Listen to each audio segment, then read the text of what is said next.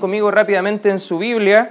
En el libro de Apocalipsis capítulo 2 estamos en este tramo del estudio bíblico en, la- en el mensaje a las siete iglesias de Asia Menor. Ya hemos visto Éfeso, ya hemos visto Esmirna y hoy toca por, por turno, por así decirlo, como vamos pasaje tras pasaje en este libro, un libro muy mal entendido, dicho sea de paso, pero un libro que si lo entendemos bien puede tener mucha aplicación práctica a nuestras vidas. Y cuando hablamos de la iglesia en Pérgamo, no- nos gustaría hablar de una iglesia comprometida, una iglesia que vas a ver que tenía un compromiso no a la ligera con el Señor Jesucristo, sino más bien tenía un compromiso mayor por la obra del Señor. Y para hablar un poco de Pérgamo, que era el lugar donde estaba establecida esta iglesia local, vamos a hablar acerca de algunas cosas. Por ejemplo, Pérgamo, en el mundo antiguo conocido, era muy conocido Pérgamo por tener la segunda biblioteca más grande. Solamente le superaba la biblioteca de Alejandría,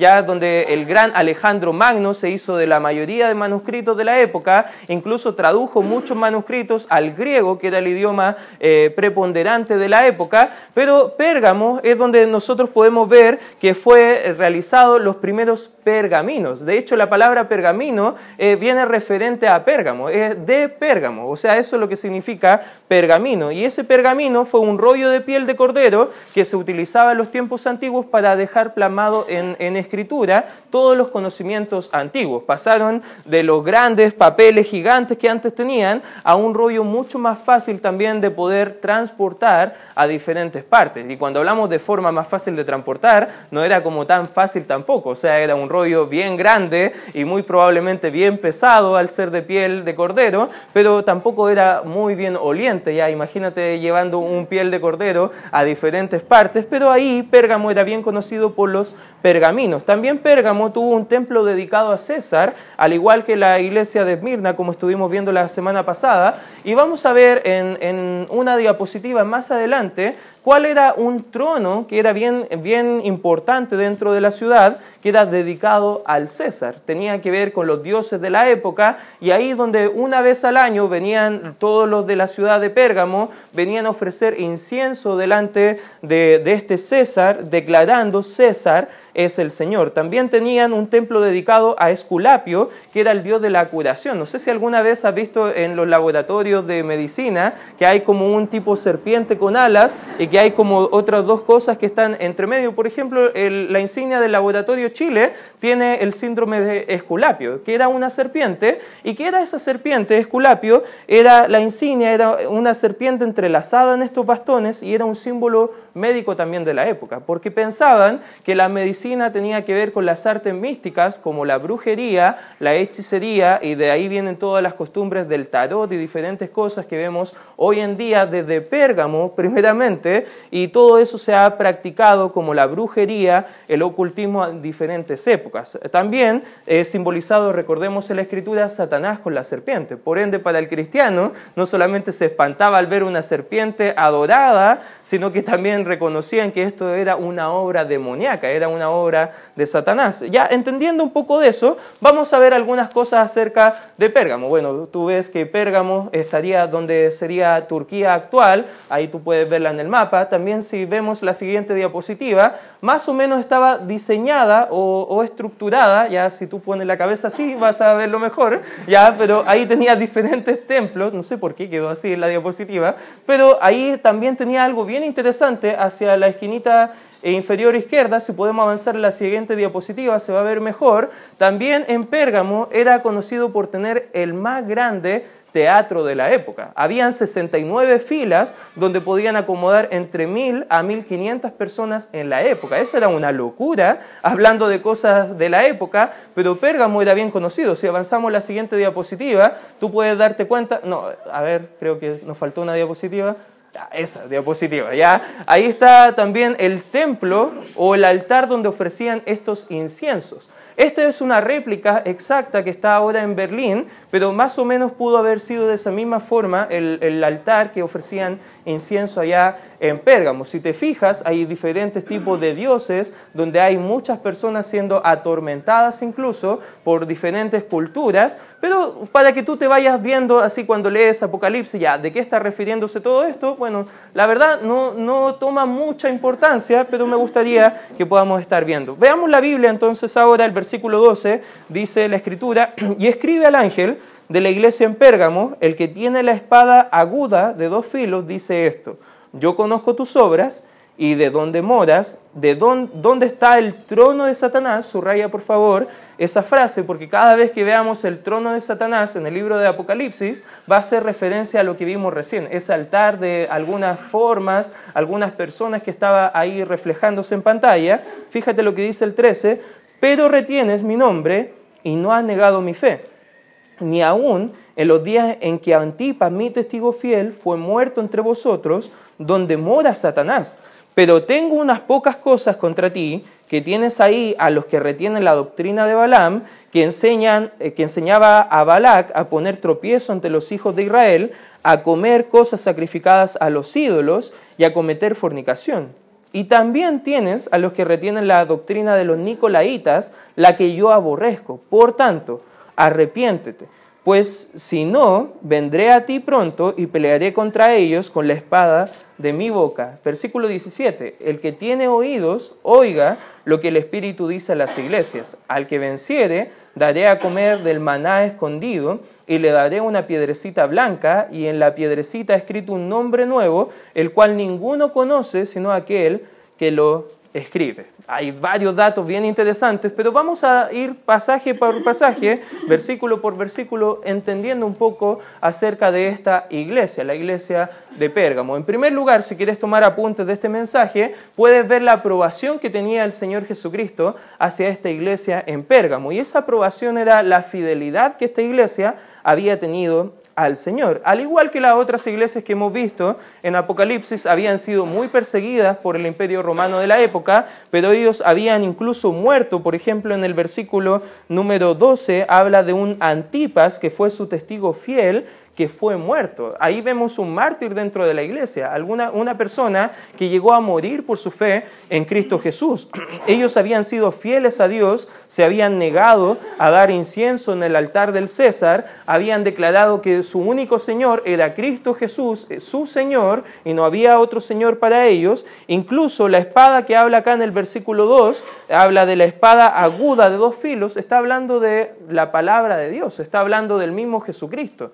Pero más adelante lo va a explicar que nuevamente habla de la espada. ¿Por qué el apóstol Juan toma un tiempo para hablar de esta espada aguda? Bueno, la espada aguda era un símbolo del procónsul romano que era de cómo él iba a castigar a todos los que se oponían. En otras palabras, llamaban a un cristiano, por decir, venía uno y le decían, di que César es Señor.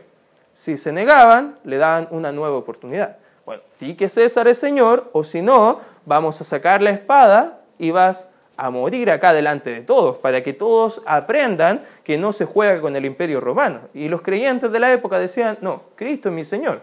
Sacaban la espada a los romanos y lo mataban.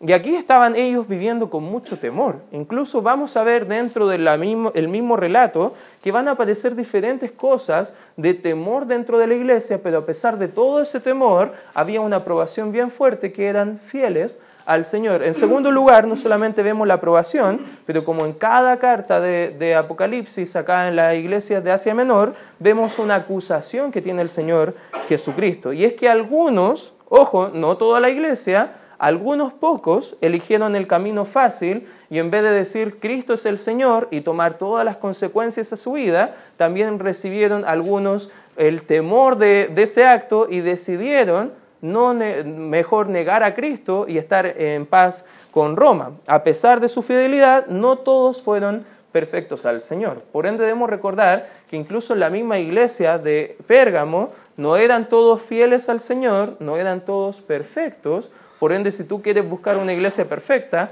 bueno, no la vas a encontrar, porque ni las iglesias del Nuevo Testamento eran perfectas. ¿Lo entiendes, hermano? Amén. Por ende, cuando vas a una iglesia, más que buscar las imperfecciones, ve que sean fieles a la palabra del Señor. Si no es una iglesia fiel a la palabra, aléjate. Si es una iglesia que es fiel a la palabra, mejor quédate, porque vas a recibir mucho beneficio en tu vida espiritual. Satanás no pudo destruirlos, pero sí pudo engañarlos. Fíjate lo que dice acá en la escritura, en el versículo 14. Dice, pero tengo unas pocas cosas contra ti, que tienes ahí a los que retienen la doctrina de Balaam, y subraya por favor este nombre que es bien extraño y aparece muy pocas veces en la Biblia, Balaam, que enseñaba a Balac a poner tropiezo entre los hijos de Israel, a comer, a comer cosas sacrificadas a los ídolos y a cometer fornicación. Acá habla de estos ministros del diablo que se estaban metiendo dentro de las iglesias a enseñar cosas que no tenían que ver con la escritura y la Biblia ejemplifica a estos obreros fraudulentos con una imagen de alguien que para los judíos era muy conocido como Balaam. Por razón del tiempo no lo vamos a leer, pero en el libro de Números capítulo 22, 23, 24 y 25 vas a encontrar toda la historia de Balaam y Balac, léelo en casa, de verdad es bien interesante, donde a este tal Balaam, que significa en hebreo su nombre, el Señor del pueblo, y su historia era bien interesante porque Balac le contrató a este verdadero profeta, Balaam, porque era, realmente era un profeta de Dios, pero le pagó para profetizar en contra de Israel. Balak era un rey pagano que estaba buscando el favor del Dios de Israel y por ende no hay nada mejor que pagarle al pastor de la época para que profetizara contra la iglesia. Imagínate llegando a la iglesia y de repente, no sé, hay un hermano por acá y de repente dicen, me caen mal los de la iglesia esta libertad, así que voy a ir donde el pastor Francisco, le voy a pagar un dinerito y va a tratarle mal a todos desde el púlpito. Y de repente tú llegas a la iglesia y lo primero que recibes, en vez de, de qué bueno hermano que viene, ¿y para qué viniste? ¿Por qué no mejor te mueres? Ándate de la iglesia. ¿Para qué te, nadie te quiere en esta iglesia? Y puro tratando mal a la gente.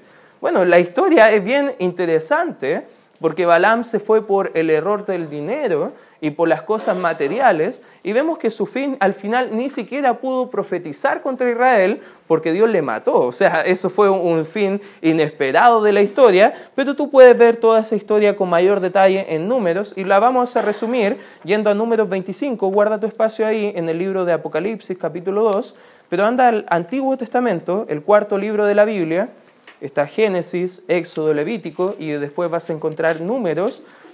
Vamos a ir al capítulo 25 para ver el desenlace de este profeta llamado Balaam y qué pasó con él. Capítulo 25, versículo 1 dice, moraba Israel en Sittim y el pueblo empezó a fornicar con las hijas de Moab las cuales invitaban al pueblo a los sacrificios de sus dioses, y el pueblo comió y se inclinó a quién? A sus dioses. Cada vez que veas en la Biblia Dios con D minúscula, está haciendo referencia a un Dios pagano o a un demonio. Por eso como cristianos escribimos Dios con D mayúscula, hermano, porque la Biblia siempre habla de Dios con D mayúscula. A veces tú escribes que Dios te bendiga con D minúscula, estás diciendo que el diablo bendiga a las personas. Eso no puede pasar, hermano. Ya dice que no lo hagas y dedica un poco más de tiempo de poner la mayúscula ahí dentro de la, del, del relato y puedes ver acerca de eso. Pero es un dato ortográfico que te puede ayudar, o quizás no. Ya, versículo 3. Dice, así acudió el pueblo de Balaam, peor, y el furor de Jehová se encendió contra Israel. Y Jehová dijo a Moisés, toma a todos los príncipes del pueblo y ahórcalos ante Jehová delante del sol, y el ardor de la ira de Jehová se apartará de Israel. Entonces Moisés dijo a los jueces de Israel, matad cada uno a aquellos de los de los vuestros que han juntado con Baal peor. Y aquí un varón de los hijos de Israel vino y trajo una madianita y a sus hermanos a ojos de Moisés y de toda la congregación de los hijos de Israel, mientras lloraban ellos a la puerta del tabernáculo de la reunión, versículo 7, y lo vio Fines, hijo de Eleazar, hijo del sacerdote Aarón, y se levantó de en medio de la congregación y tomó una lanza en su mano y fue tras el varón de Israel a la tienda y los alanceó a ambos, al varón de Israel y a la mujer por su vientre, y cesó la mortandad de los hijos de Israel y murieron de aquella mortandad, ¿cuántas personas? 24 mil personas. O sea, imagínate lo que empezó en el capítulo 22 con el pecado de un pastor que en vez de predicar la palabra de Dios, quiso predicar lo que le iba a convenir su bolsillo, terminó en la muerte de 24 mil personas. O sea, no es algo a la ligera ir a una iglesia que no enseña sana doctrina. De hecho, la acusación en Apocalipsis, y vuelva por favor conmigo ahí, era la acusación bien, bien directa, eh, que estas personas fueron tras todo lo que era idolatría. Incluso la Biblia enseña acerca de la idolatría hacia otros dioses, que es como fornicar contra Dios. O sea, en otras palabras, habla de la relación que tú tienes con Dios como una relación matrimonial. Y cualquier otra relación que se interponga entre esa comunión con Dios es una idolatría. Incluso ídolos en la Biblia no necesariamente eran imágenes talladas, sino que la Biblia enseña que idolatría es cualquier cosa que toma el primer lugar en nuestra vida que no sea Dios. O sea, pueden ser tus hijos, pueden ser tu trabajo, puede ser cualquier cosa que estás idolatrando por sobre tu comunión íntima con el Señor. Y estas personas se habían vuelto idólatras, fornicando como rito religioso pagano. Ya lo hemos visto en Éfeso, que era el culto de adoración a la, diosa eh, Diana de los Efesios, que era la fornicación y habían orgías dentro de todo eso. También cometieron, comieron perdón, carne sacrificada a estos ídolos paganos. Algunos piensan que fue más por tema de economía, porque parece que la carne sacrificada a los ídolos era más barata, pero independiente, parece que los creyentes de la época sí sabían que estaban comiendo carne sacrificada a los ídolos y se hacían partícipe dentro de todo eso. Incluso el apóstol Pablo en el libro de Romanos capítulo 14 dice, bueno, cuando te invitan a comer, no preguntes qué es. Ya, por ejemplo, si te ponen un plato delante de tuyo y ves que es una carne media rara, no preguntes si es perro, caballo o vaca, ya mejor come nomás calladito. Y esa es la idea de acá, porque al parecer algunos creyentes invitaban a otros creyentes a comer y por razón de su conciencia parece que habían comprado los hermanos que le invitaron a comer carne sacrificada a los ídolos.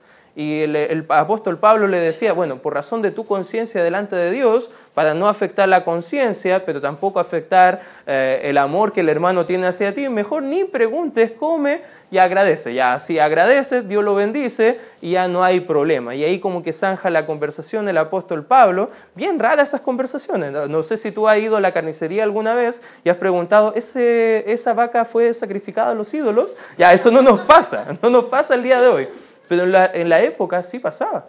Y era algo que incluso los cristianos de la época estaban luchando con ser fieles al Señor hasta en esas áreas de alimento. Pero todo eso estaba pasando dentro del contexto de la carta de Apocalipsis. Algunos creyentes no veían nada malo en Roma. Algunos son fieles a todas las áreas al Señor, pero algunos creyentes de Pérgamo decidían, bueno, no voy a negar a Cristo, pero quizás tampoco voy a ponerme tan fanático religioso, ya, voy a ir a la iglesia una vez por semana. Ya, pero dos veces, no, eso los fanáticos, ya, eso, esos son los, los canutos bien identificados. Pero yo no, yo soy creyente, pero no soy religioso. Y algunos creyentes están como medios comprometidos con el Señor, dicen que aman al Señor, pero la Biblia, bueno, es tan grande, es tan difícil de entender. No, que otro la lea por mí, ya que hay el reproductor de lectura automática y ahí tú estás escuchándolo, pero no hay un compromiso real con una relación con Cristo. ¿Entiendes la idea? Y eso es lo que estaba pasando con algunos creyentes. Falsa doctrina estaba ingresando, malas prácticas que afectaban la conciencia y algunos que no tenían un compromiso tan fuerte, pero eran solo algunos que estaban teniendo ese tipo de vida. El nombre Pérgamo, como hablamos, también Pérgamo, creo que no lo dije, pero Pérgamo significa casado. A ver, ¿cuántos casados hay? Pueden levantar su mano. ¿Ya? Todos son Pérgamos, ya son casados. Ya la idea de ser Pérgamo o de la idea de Pérgamo es estar comprometido. Y aquí la misma iglesia, su nombre significaba, por ejemplo, iglesia Pérgamo y como subtítulo abajo, la iglesia comprometida. Ya si tú ibas a la iglesia, sabías que esa iglesia iba a estar comprometida. Por ejemplo, acá tenemos como título Iglesia Bautista Libertad. Tú sabes que acá no hay esclavitud del pecado, no hay esclavitud de doctrinas y cosas que enseñan a muchas iglesias, todo lo contrario, enseñamos la Biblia y te ayudamos a conocer la verdad, porque si conoces la verdad que dice la Escritura, somos libres. Amén, hermanos, somos libres de amar al Señor, de adorarle a Él y hacer lo mismo con otros, ayudar a otros en su comunión con el Señor. Pero esta iglesia local estaba comprometida y debía mantenerse comprometida porque el enemigo quería meterse dentro de la iglesia. Mira, acompáñame el libro de Segunda de Corintios, Segunda de Corintios, capítulo 11, Segunda de Corintios, capítulo 11 versículo 1 hasta el versículo 4. Aquí está hablando el apóstol Pablo, estaba como retando a la iglesia porque no le estaban tomando en cuenta, estaban tomando en cuenta a otros pastores de mala doctrina y el apóstol Pablo ni lo pescaban. Ya eso es lo que estaba pasando en el contexto. Versículo 11, ojalá me toleráis un poco de locura, sí, toleradme, porque os celo con celo de Dios, pues os he desposado, la misma idea de Pérgamo, estar comprometido, estoy casado con un solo esposo para presentaros como una virgen pura a Cristo. El apóstol Pablo no es primera vez que habla de la iglesia como una dama que está casada con un varón, como una novia que debe presentarse en el matrimonio pura, virgen, sin mancha, sin nada de contaminación, vestida de punta en blanco. O sea, esa es la ilustración que hace la Biblia acerca de la iglesia y en su relación con Cristo. Y aquí está hablando algo similar. Versículo 3 dice, pero, pero temo que como la serpiente con su astucia engañó a quién dice, a él, vuestros sentidos sean de alguna manera extraviados de la sincera fidelidad a Cristo. Versículo 4 porque si viene alguno predicando a otro Jesús que el que os hemos predicado, y si recibís otro espíritu que el que hemos recibido, u otro evangelio que el que habéis aceptado, bien lo toleráis. En otras palabras, lo que está diciendo acá el apóstol Pablo es que está diciendo, ¿saben qué? Les amo como iglesia, he tratado de ayudarles a ser lo más santo como iglesia, pero tengo miedo de salir a seguir haciendo la obra misionera, porque si salgo tengo miedo que el enemigo va a entrar a la iglesia y si viene cualquier charlatán a predicar cualquier otro evangelio, le van a tolerar. Le van a decir, que bueno, pastor, predique más. Amén, amén. A mí no me decían amén y a todos los otros pastores le dicen amén hasta por si acaso. Amén, gloria a Dios y todas las cosas por el estilo. O sea, eso es lo que está diciendo acá el apóstol Pablo. ¿Y quién está detrás de todas estas malas enseñanzas, según el versículo 3? Era el enemigo. Era Satanás el diablo, la serpiente antigua, como va a hablar acá en la escritura. Incluso la serpiente siempre se muestra como la imagen de Satanás acá en la tierra. Y debemos recordar Pérgamo que era uno de los templos que adoraban de Esculapio, el que tenía el símbolo de la serpiente. Y todo eso estaba pasando ahí. Si te comprometes, hermano, con el mundo, estás siendo infiel a Cristo. Pero si te comprometes con Cristo, debes quitar o cortar tu relación con el mundo, porque no puedes servir a Cristo y amar al mundo. Fíjate lo que dice Santiago, acompáñame rápidamente ahí al libro de Santiago, en el Nuevo Testamento, capítulo 4, versículo 4, dice la escritura, oh almas adúlteras. Acá el predicador Santiago no me imagino escribiéndolo de esa forma tan calmada como lo dije, ¿ya? Me imagino como airado, como bien enojado. Dice, oh almas adúlteras, ¿no sabéis que la amistad del mundo es, ¿qué dice? amistad contra quién? Contra Dios. Cualquiera, hermano, para ti y para mí, cualquiera, pues que quiera ser amigo del mundo, ¿qué pasa? Se, se constituye enemigo de Dios. ¿Sabes que la fidelidad a Cristo no es algo que debemos tomar a la ligera?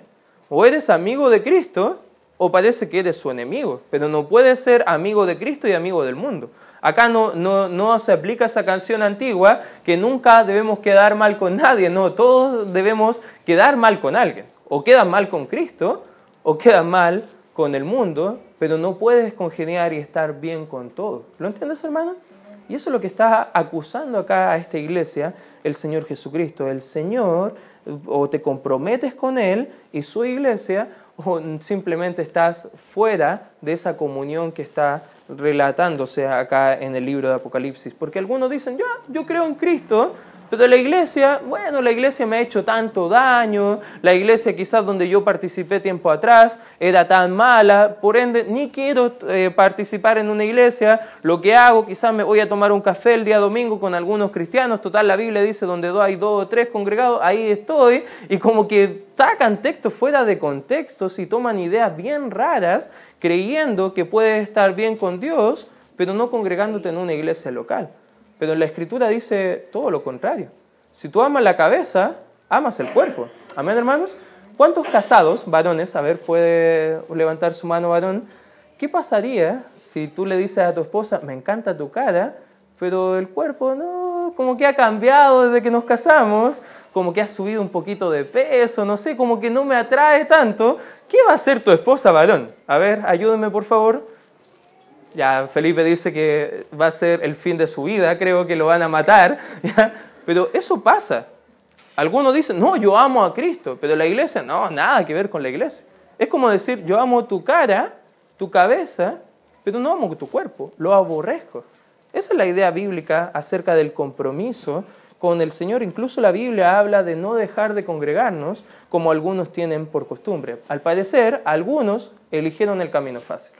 Algunos eligieron, bueno, para no tener tanto problema con Roma, sigo siendo creyente, pero me voy a comportar como si no lo fuera. Ya, si me invitan a un asado de carne sacrificada a ídolo, me la como toda nomás, ya no va a haber problema. Voy a entrar sin preguntar porque no quiero tener problemas mayores. Era lo que estaba pasando ahí en la cultura. Pero el tercer punto que vemos acá, ya vamos a terminar, en tercer lugar también vemos la advertencia que nos da acá la escritura. Versículo 16, mira lo que dice eh, Apocalipsis 2, 16, dice, por tanto, arrepiéntete, pues si no, vendré a ti pronto y pelearé contra ellos con la espada de mi boca. Interesante la ilustración que ocupa ahí la escritura. Versículo 17, el que tiene oídos, oiga lo que el Espíritu dice a las iglesias. Aquí está hablando, bueno, si tienen miedo de la espada de, Roma, bueno, ten miedo más de la espada de Cristo. Ya esa espada sí te debe tener eh, con mucho cuidado. Pero acá habla de algunas cosas bien interesantes también en el 17.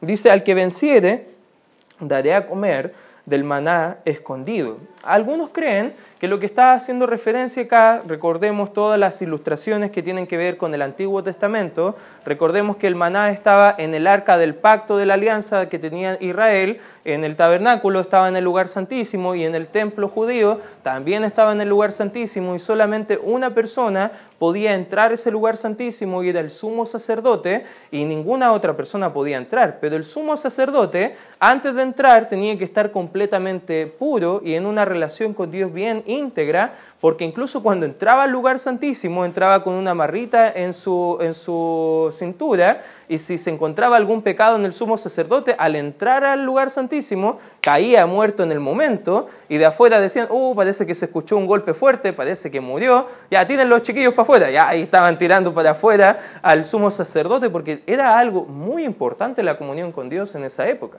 Y aquí está diciendo la escritura, bueno, si tú has vencido, si has tenido buena relación con Dios, Dios te va a dar el maná de vida. Justo en el arca de la alianza habían dos cosas. Estaba la vara de Aarón, bueno, habían tres. Estaba la vara de Aarón, estaban los diez mandamientos que dio Dios a Moisés y también estaba el maná. Lo interesante de ese maná que no se podría el que estaba ahí en el arca. Era un maná súper especial que no era para alimentarse, más bien era un símbolo de la fidelidad que Dios tenía hacia el pueblo de Israel. Versículo 17 sigue hablando un poco acerca de eso y dice, y le daré una piedrecita blanca.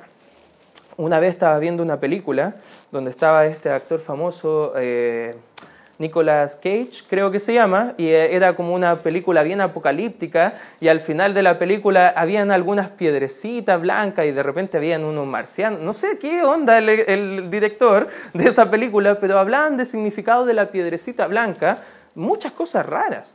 Incluso a veces, eh, una vez fui a una iglesia a predicar y un hermano de la iglesia me preguntó, y pastor, ¿y usted sabe lo de su piedrecita blanca? Y yo quedé como, ¿qué, es eso? Ya no, no, tengo idea de lo que están hablando. Pero hay iglesias que dan mucho énfasis acerca de esta piedrecita blanca y por lo mismo me puse a investigar un poco acerca de qué era esta piedrecita blanca que estaba acá y en la cultura eh, romana de la época un juez puso una piedra blanca en un recipiente para votar la absolución de una persona que estaba en juicio. No sé si has visto películas donde estaban todos los jueces, quizás habían tres o cuatro, y todos tenían como unas piedras, algunas de color oscuro y otras de color blanco, y de repente si se estaba enjuiciando una persona, eh, en lugar de votar quizás apretando un botón y saliendo rojo o verde arriba, bueno, ellos ponían una piedra blanca si lo encontraban inocente o una piedra oscura si lo encontraban culpable. Bueno, se ocupaba de esa forma. También encontré que esa piedrecita blanca se usaba para obtener una entrada a una fiesta muy importante. Por ejemplo, en la época estaba ahí la entrada, la mejor fiesta de la época, y de repente te preguntaba el guardia de la puerta, bueno, ¿trajiste tu piedra blanca? Bueno, si no la traes, no puedes ingresar acá. Ya era la idea de la piedra blanca como una entrada a una fiesta y también se usaba como un comprobante o una garantía con un trato. Cuando una persona quería hacer un trato y no había algo tan formal como un documento quizás eh, timbrado con un sello, ellos quizás tomaban una piedra blanca lisa y ellos se lo daban como comprobante a la otra persona de que su palabra sí o sí se iba a cumplir. Ah, bueno, la idea, no sabemos a qué se está refiriendo este versículo en específico, a cuál de las tres ideas de la época, pero pienso que las tres ideas se, pueden ejemplificar para nuestras vidas. Por ejemplo, fuimos declarados por fe en Cristo no culpables, sino que ahora inocentes. ¿Y qué nos ha dado ese, veredicto? No somos nosotros, porque debemos recordar que nuestras buenas obras no nos salvan. Amén, hermanos. lo único que podemos tener bueno nosotros, siendo justificados, dice la Escritura, por fe en Cristo Jesús. Eso se deleita Cristo en nosotros. Él nos ha declarado justos delante del Padre y se deleita llamándonos justos en su relación con Cristo. También vemos que esa piedra también se puede aplicar a nosotros como la entrada a una festividad súper importante que tú y yo, si somos creyentes en Cristo, vamos a estar disfrutando en un tiempo bien importante que es la boda del Cordero. No vamos a entrar en detalle este tiempo porque cuando lleguemos a Apocalipsis 19, ahí vamos a ver todo como vendría siendo quizás la boda del Cordero, pero para darte un pequeño, un pequeño vestigio de lo que podría ser, cuando tú llegues al fin de tu vida, bueno, tú vayas al cielo o Cristo venga por ti, ¿qué pasaría si Cristo viene por ti en, el rapto, el arrebatamiento que enseña la Escritura? Ahí, según el mismo libro de Apocalipsis, dice que van a empezar siete años de un trato especial de Dios que va a tener hacia el mundo. Y al parecer, en la segunda mitad de esos siete años, eh, los próximos tres años y medio, va a acontecer un acontecimiento que se llama la boda del Cordero, donde la iglesia, todos nosotros que hemos profesado a Cristo, vamos a estar delante del novio y va a haber una fiesta. Los invitados van a ser los convidados del Antiguo Testamento, va a estar Juan el Bautista como el testigo de la boda y va a haber una festividad bien bonita que vamos a estar disfrutando ahí en el cielo junto a nuestro Señor. Y esa entrada no la obtenemos porque nosotros la hemos ganado, es porque Dios nos ha dado la garantía de que vamos a estar ahí. Bonita aplicación también para nosotros. Y también algunos lo, usan como comprobante o garantía, significa que Dios está listo para cumplir sus promesas hacia nosotros. En otras palabras, si tú eres creyente, tú puedes tener escrito tu nombre en esa piedrecita. Incluso la ilustración que ocupa la escritura más adelante es que si tú has confesado a Cristo como tu Señor y Salvador personal, tu nombre está escrito en un libro súper especial que se llama el libro de la vida y ese libro nunca se va a borrar, por ende entendemos que la salvación no se pierde, amén hermanos, ya es segura en Cristo, tenemos la garantía de su promesa, porque Tito 1.2 dice que la esperanza de la vida eterna, el cual Dios que no miente, la ha dado a nosotros sus hijos. O sea, tenemos la garantía de ser hijos de Dios. Ahora, ¿Cómo podemos obtener todas esas garantías? Lo que está diciendo, ya para terminar esta, esta enseñanza, está diciendo lo siguiente el escritor. ¿Cómo está tu compromiso con el Señor? Si pudieras colocar de 1 a 10 tu compromiso, ¿cuál sería? ¿Sería quizás un 10?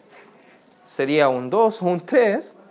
Bueno, imagínate si nosotros hacemos ese test de cómo está nuestro compromiso con el Señor y nos damos cuenta durante ese test que no hemos sido tan fieles al Señor. ¿Qué pasa? ¿Cuál es lo que debemos hacer ahora? Bueno, según la Escritura, en el versículo 16 dice que debemos arrepentirnos. ¿Qué es la idea del arrepentimiento? Es entender lo que dice la Biblia dejar de ir en la dirección que antes iba y cambiar de dirección ahora hacia la voluntad del Señor. Es un cambio de mente y voluntad de 180 grados, de ir de una dirección que no agrada al Señor a ir a una dirección que sí agrada al Señor. ¿Qué dice la Escritura? Bueno, por tanto, arrepiéntete. Si no, parece que van a haber consecuencias en nuestra vida. Y si tú a lo mejor has estado apartado de los caminos del Señor, puedes darte cuenta que esa advertencia se aplica. Dios castiga, dice un dicho popular, pero no a palos, y a veces castiga de diferentes formas. Pero no es castigo, ojo, porque castigo es algo bien duro, pero la disciplina del Señor es algo amoroso. A pesar de que hay incomodidad, a pesar de que hay sufrimiento, Dios sí quiere lo mejor para nosotros porque quiere llamarnos nuevamente a una comunión con Él. Y si tú estás con nosotros el día de hoy y quizás te has sentido que tu compromiso con el Señor no ha sido tan, tan firme, te quiero animar, hoy que sea el día de tu arrepentimiento que vuelvas a restablecer tu comunión con el Señor y que hoy pueda ser el día de que tú vuelvas a esa comunión íntima con el Señor. Vamos a orar. Gracias Señor por este tiempo donde podemos estudiar tu palabra, Señor. Gracias porque tu palabra nos enseña y nos anima a que debemos ser fieles a ti y solamente a ti. Y gracias Señor porque aquí vemos el testimonio de una iglesia que debía ser comprometida y habían hermanos súper comprometidos contigo y tu causa al punto de dar su vida por tu, por tu evangelio, pero también vemos la advertencia de qué va a pasar con nuestra vida si no somos tan comprometidos a ti. Padre, te pido y te ruego que examines nuestros corazones y nos ayudes a entender qué necesitamos cambiar. Con cabeza inclinada.